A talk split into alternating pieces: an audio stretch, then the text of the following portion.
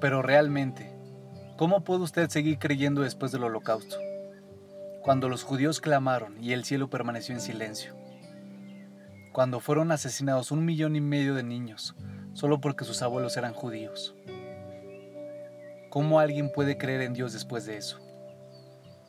Sinceramente, Mijael. Mijael, esa es la pregunta de las preguntas. Pero la verdad es que he conocido a muchos sobrevivientes del holocausto. Han sido mis amigos, mis mentores. Se encuentran entre las personas de mayor fortaleza y de afirmación de la vida que he conocido. ¿Cómo hicieron para sobrevivir? Habiendo visto lo que vieron, sabiendo lo que saben. No tengo idea. Pero en todos estos años, ni uno me preguntó nunca, ¿dónde estuvo Dios en Auschwitz? Algunos indudablemente perdieron su fe en esos años. Algunos la conservaron y otros la fueron recuperando a través del tiempo. Algunos nunca creyeron, ni antes ni ahora. Pero la pregunta, ¿dónde estaba Dios? No nació con el holocausto. Nació el día que Caín, el primer niño de la humanidad, mató a su hermano Ebel. Dios le advirtió de antemano a Caín pero no lo contuvo.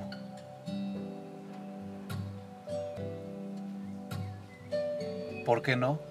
La respuesta, y es una dura respuesta, es que Dios no impide que la gente haga lo que decida hacer. Sin eso no habría libertad. El universo sería una gigantesca prisión. Dios no es así.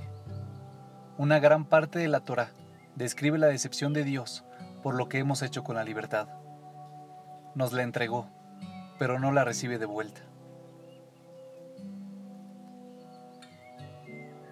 Ahora, permíteme ser ingenuo. El holocausto crea para mí una crisis continua de fe que se va ahondando cuanto más leo sobre el tema. ¿Cómo, después de Auschwitz, puede cualquiera de nosotros tener fe? Ya no solo en Dios, sino en la humanidad. El holocausto no ocurrió lejos ni hace tiempo. Ocurrió hace menos de un siglo en el corazón de la Europa religiosa, ilustrada, racionalista.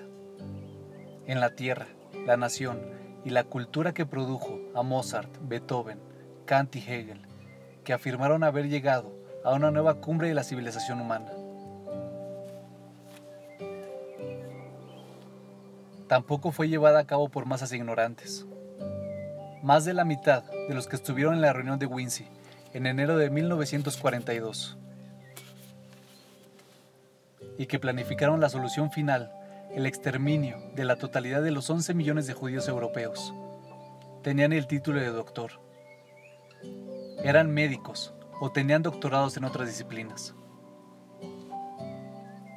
Heidegger, el más grande filósofo del siglo XX, era miembro entusiasta del partido nazi.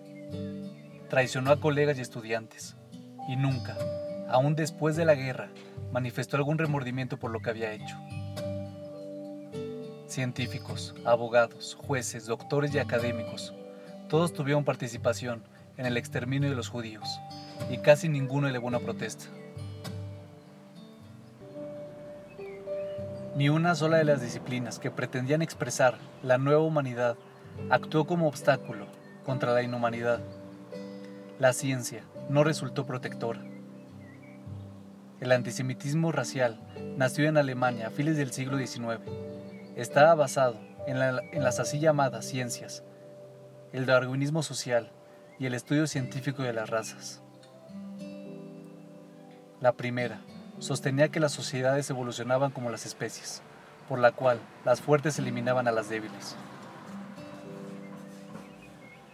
La segunda, una mezcla de biología y antropología, plantaba que los seres humanos están divididos en distintas razas, cada una con sus propias características no eliminables. De tal forma que los negros, judíos y otros serían especies inferiores. Sabemos ahora que ambas son inexactas, pero en esa época formaban parte del consenso científico. La filosofía no resultó protectora. En el juicio, Adolf Eichmann alegó ser discípulo de la ética kantiana Por cierto, muchos de los grandes filósofos europeos, entre ellos Voltaire, Fichte, Hegel y Nietzsche, expresaron sentimientos abiertamente antisemitas.